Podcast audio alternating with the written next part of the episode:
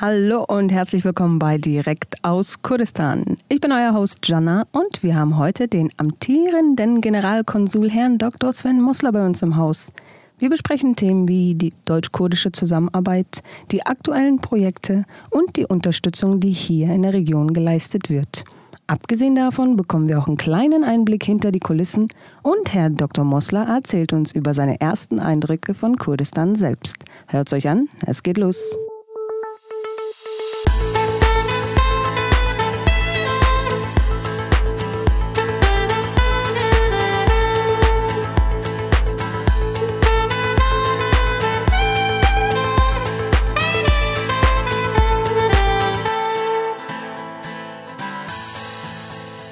Hallo und herzlich willkommen bei Direkt aus Kurdistan.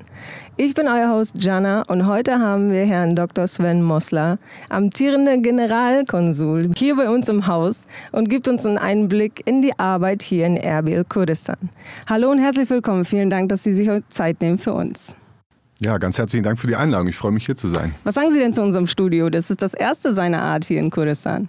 Ja, ich bin sehr beeindruckt. Das ist auch für mich ein Novum, der erste Podcast, den ich mache. Insofern bin ich sehr gespannt, äh, wie es wird. Ach, das, da fühle ich mich ja noch mehr geehrt. Premiere für uns alle. Premiere. Ähm, vielen, vielen Dank. Sie haben ja ein bisschen Einblick schon in unsere Arbeit gesehen, unsere Website. Was ist, warum glauben Sie, fangen wir jetzt auch an, die deutsche Community anzusprechen? Ja, ich habe mir das natürlich tatsächlich angeschaut, bin da sehr beeindruckt, äh, habe mir die verschiedenen Artikel und Beiträge angesehen. Ähm, insbesondere gut gefallen hat mir der Beitrag zur deutschen Schule, ähm, aber auch der Beitrag dazu, wie Tajin hergestellt wird, weil ich persönlich Tahina sehr gerne esse. Also finde ich, find ich sehr gut, sich gerade äh, an die deutsche Community sowohl hier oder die, ja, die Rückkehrer in erster Linie, aber auch natürlich an die große kurdische Diaspora in Deutschland zu wenden und auch an die Deutschen darüber hinaus. Also ja, finde ich, find ich sehr beeindruckend. Vielen Dank. Ich muss ehrlich sagen, wir hatten auch einen Herren, der kurdischstammig war, der unser Tahin-Video gesehen hat und komplett verblüfft war, dass er noch nie darüber nachgedacht hat, wie es denn hergestellt wird. Also es ist schön, die Reaktion dann auch zu sehen. Wie Sie schon erwähnt haben, waren wir in der deutschen Schule und deutschen Kindergarten und ähm, haben auch einen Bericht gemacht, alles auf unserer Homepage zu sehen übrigens. Und die Leitung erzählte uns auch, dass es eine große Anfrage gibt, Deutsch zu lernen, nicht nur für Rückkehrerkinder, sondern auch für Familien, die noch nicht in Deutschland waren. Warum glauben Sie persönlich, ist das so? Ich denke, es gibt eine sehr enge Verbindung zwischen Deutschland und Kurdistan, schon, schon traditionell äh, gesehen und äh, aktuell natürlich auch, weil wir eine sehr große kurdische Diaspora ja haben in Deutschland. Dann auch wieder viele, die zurückgekehrt sind äh, aus Deutschland hier nach Kurdistan. Und äh, generell habe ich den Eindruck, auch von meiner Arbeit äh, in den vergangenen Monaten, ähm, dass einfach ein sehr, sehr großes Interesse an Deutschland besteht und dass Deutschland hier ein sehr gutes, sehr positives Image hat und deshalb die Leute interessiert sind, die deutsche Sprache zu lernen. Gibt es denn auch Schulen oder Sprachkurse in anderen Städten als Erbil? Ja, gibt es tatsächlich. Es gibt die Deutsche Schule hier, das haben wir ja schon erwähnt, aber es gibt äh, darüber hinaus auch die sogenannten Pasch-Schulen. Das steht kurz für Partnerschulen, äh, die wir aus Deutschland auch direkt fördern. Derzeit gibt es fünf solcher Schulen hier in Kurdistan, äh, die vom Goethe-Institut unterstützt werden. Die heißen sogenannte FIT-Schulen. Zwei davon sind in Erbil, zwei in Sulemania und eine in Dohuk. Ah ja, doch auch in Sulemania, okay. Okay, sehr schön. Abgesehen davon, welche Projekte sind denn gerade aktuell? Das ist eine schwierige Frage, weil wir einfach sehr, sehr aktiv sind. Wir machen wirklich sehr, sehr viel. Ähm, wir machen ja natürlich unsere politische Arbeit hier als Generalkonsulat. Wir machen sehr, sehr viel im Bereich der Entwicklungszusammenarbeit, im Bereich der humanitären Hilfe. Bekanntermaßen haben wir ja auch ein Bundeswehrkontingent hier vor Ort, das mit ca. 100 Soldatinnen und Soldaten hier dauerhaft präsent ist in Erbil. Ähm, deshalb ist es schwer, aber ich gebe vielleicht einfach mal ein paar Beispiele von den Sachen, die wir machen. Ähm, ein wichtiger Bereich ist tatsächlich die Beratung der kurdischen Regionalregierung im Bereich der Wirtschaftsreformen. Da ist die deutsche Expertise auch sehr gefragt. Und organisiert durch die GIZ, die Gesellschaft für internationale Zusammenarbeit, beraten wir hier äh, die Entscheidungsträger aufgrund unserer Erfahrung einfach in Deutschland, äh, welche Wirtschaftsreformen hier gut und wichtig wären, um das Wirtschaftswachstum anzukurbeln und den privaten Sektor auch auszubauen. Wir haben auch sogenannte Innovationszentren eingerichtet oder das unterstützt. Die sind ganz modern ausgestattet mit 3D-Druckern, Laserschneidern, Robotern. Also als Namen zum Beispiel The Station oder 51 Labs. Die gibt es äh, hier in Erbil, die gibt es aber auch in Sulemania. Und ich habe selbst schon mehrere dieser Zentren besucht und war wirklich beeindruckt von einerseits der Modernität, äh, der tollen Ausstattung, aber auch von dem Enthusiasmus der jungen Leute, die da arbeiten, äh, die auch davon profitieren. Ich habe selber ein paar junge Start-up-Gründerinnen und Gründer getroffen. Und so versuchen wir unseren Beitrag zu leisten, dass hier sich der Privatsektor weiterentwickelt und dass die vielen, vielen jungen Menschen auch hier Perspektiven haben. Denn wir wissen ja, dass das ein Problem ist, dass die Jugendarbeitslosigkeit oder die Arbeitslosigkeit bei jungen Menschen sehr hoch ist.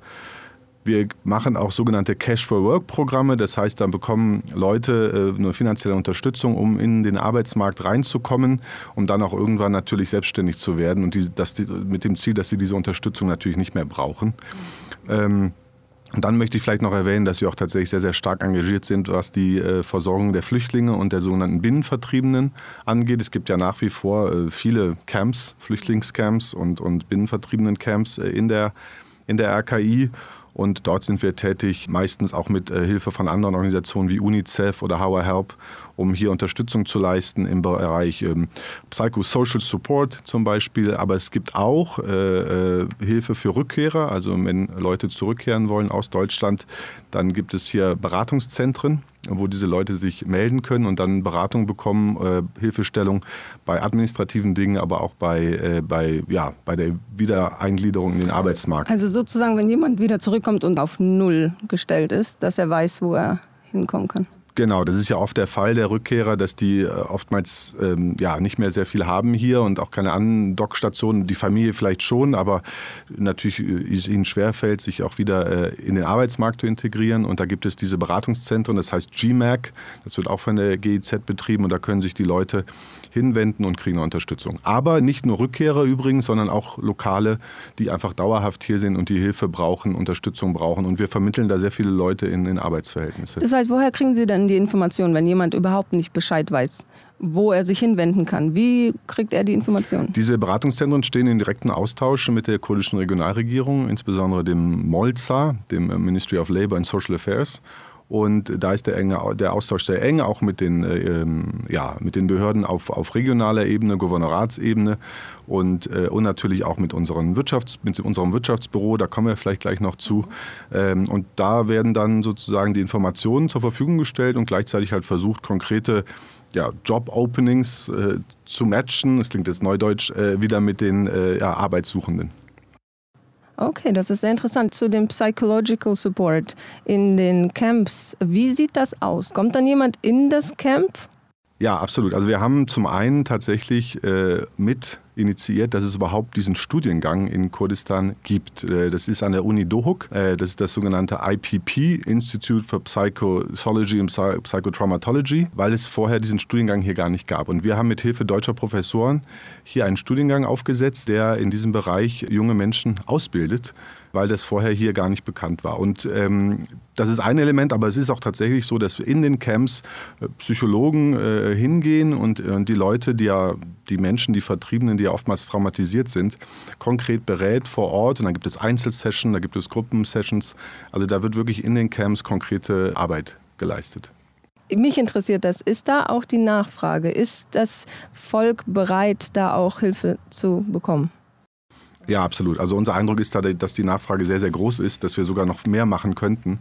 Denn wie gesagt, die Menschen äh, sind oftmals traumatisiert äh, ähm, und nehmen das wirklich sehr gut an. Und, und deshalb äh, bauen wir das auch aus. Und wie gesagt, das, äh, dieses IPP ist da wirklich sehr aktiv. Und das Gute ist, dass die wiederum dann auch die ja, junge Leute ausbilden. Das ist so ein bisschen dieses System des Train the Trainer. Ja, man mittelt Leute aus und die bilden dann wiederum andere aus und können das weitergeben. Und dadurch hat man diesen Multiplikatoreffekt. Also die Nachfrage ist sehr groß. Das heißt, der Studiengang selbst ist ganz, ganz frisch? Das ist jetzt ganz frisch, aber ich müsste jetzt. Ein paar Jährchen. Genau, noch nicht sehr alt, äh, seit ein paar Jahren, denke ich. Und das ist ein neuer Studiengang. Es gibt schon die ersten ersten Absolventen.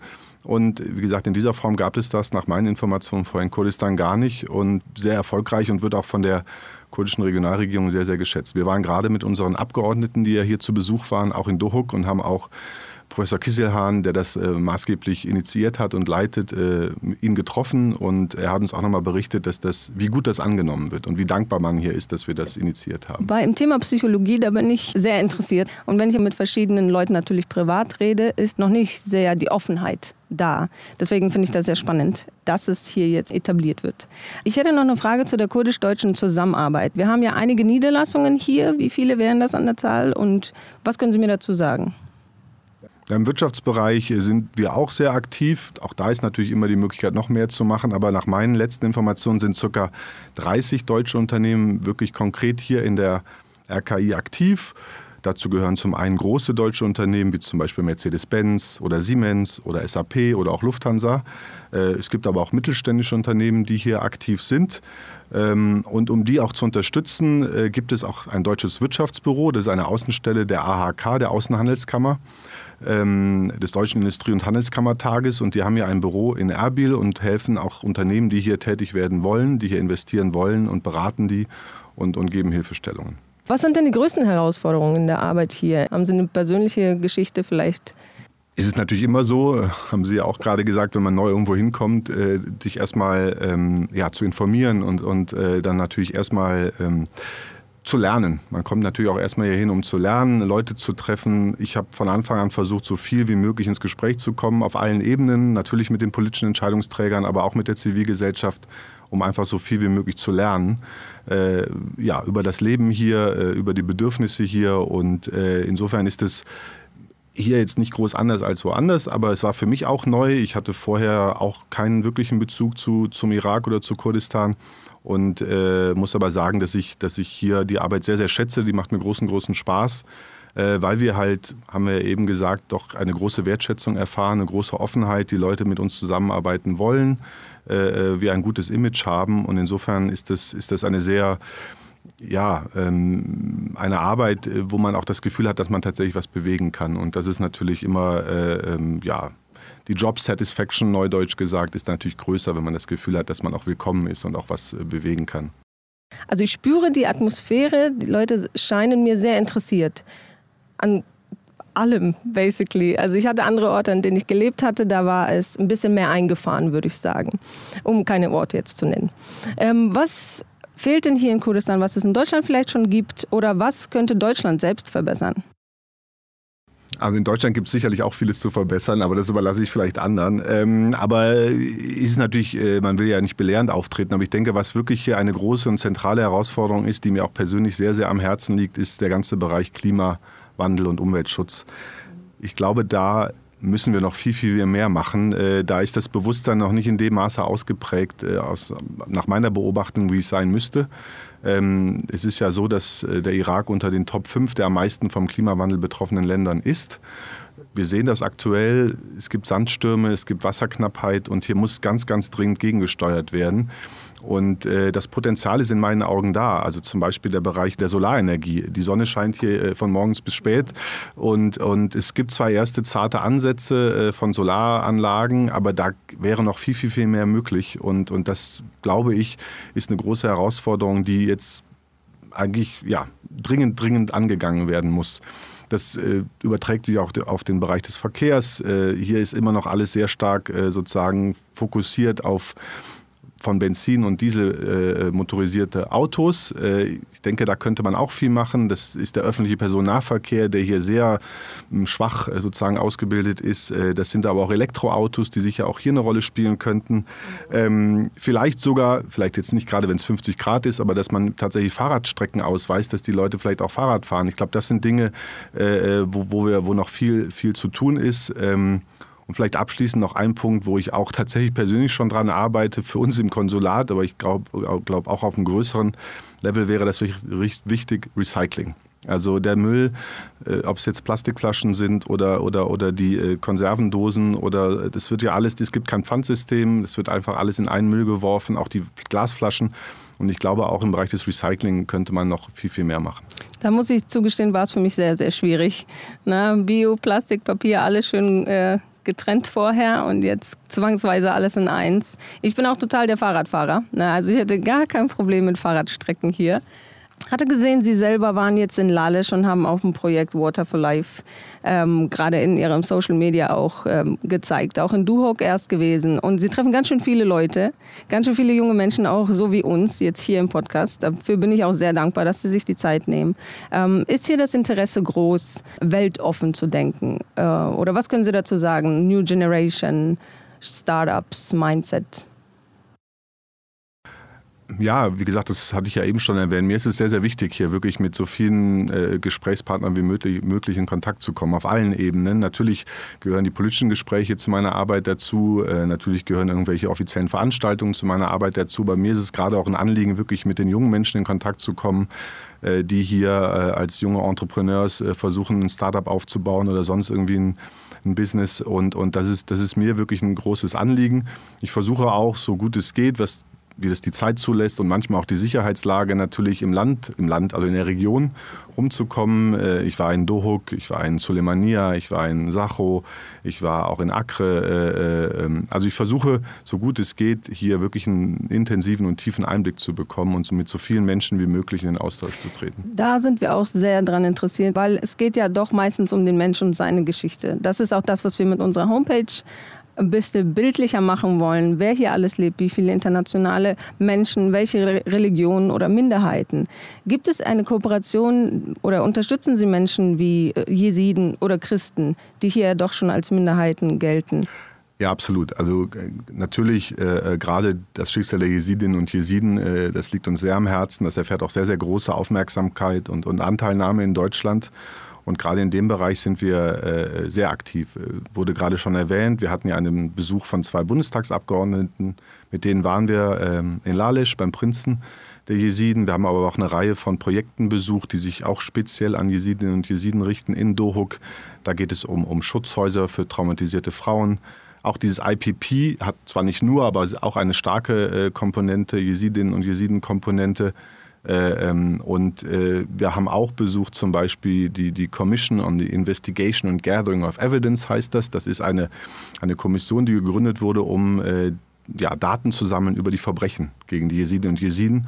Und diese Daten werden dann zum einen UNITA zur Verfügung gestellt, zum anderen aber auch tatsächlich Gerichten in Deutschland. Äh, es gab ja in Deutschland die ersten Fälle, wo, ähm, ja, ich sag mal, IS-Terroristen tatsächlich verurteilt worden sind äh, in Deutschland durch deutsche Gerichte und die, die Informationen kamen natürlich hier äh, aus der Region. Ich habe gerade Gänsehaut überall, muss ich einfach so sagen, wie es ist. Ich muss einmal atmen. Ich war jetzt komplett in diesem Gerichtssaal und ich finde, das ist sowas von angebracht. Halleluja. So, jetzt kommen wir mal ein bisschen zu den persönlicheren Fragen, wenn das okay für Sie ist. Ich wollte Sie ganz plump fragen, wie sieht denn Ihr Alltag aus? Gibt es bestimmte Routinen, die Sie haben oder bestimmte Gespräche, die sich wiederholen mit verschiedensten Menschen? Also ich persönlich, wie sieht es hinter den Vorhängen aus? Ähm, wenn Sie mir was erzählen wollen, natürlich. Klar. Es ist wirklich, äh, man kann nicht sagen, dass es einen typischen Tag gibt. Also jeder Tag ist anders. Äh, was es schon routinemäßig natürlich gibt, wie in jeder Einheit, denke ich, sind interne Besprechungen. Ich bespreche mich natürlich mit meinen Mitarbeiterinnen und Mitarbeitern in den verschiedensten Konstellationen regelmäßig, um hier den Austausch äh, zu pflegen. Ähm, das ist mir auch sehr, sehr wichtig, weil ich ja auch in meiner Funktion sozusagen der, der Leiter der Vertretung bin. Wenn ich denn dann hier bin, wir wechseln uns ja ab, der Generalkonsul und ich. Entweder er ist hier oder ich bin hier. Und das ist mir auch ganz wichtig, diese, diese Personalführung. Also da gibt es regelmäßigen Austausch, regelmäßige Gespräche.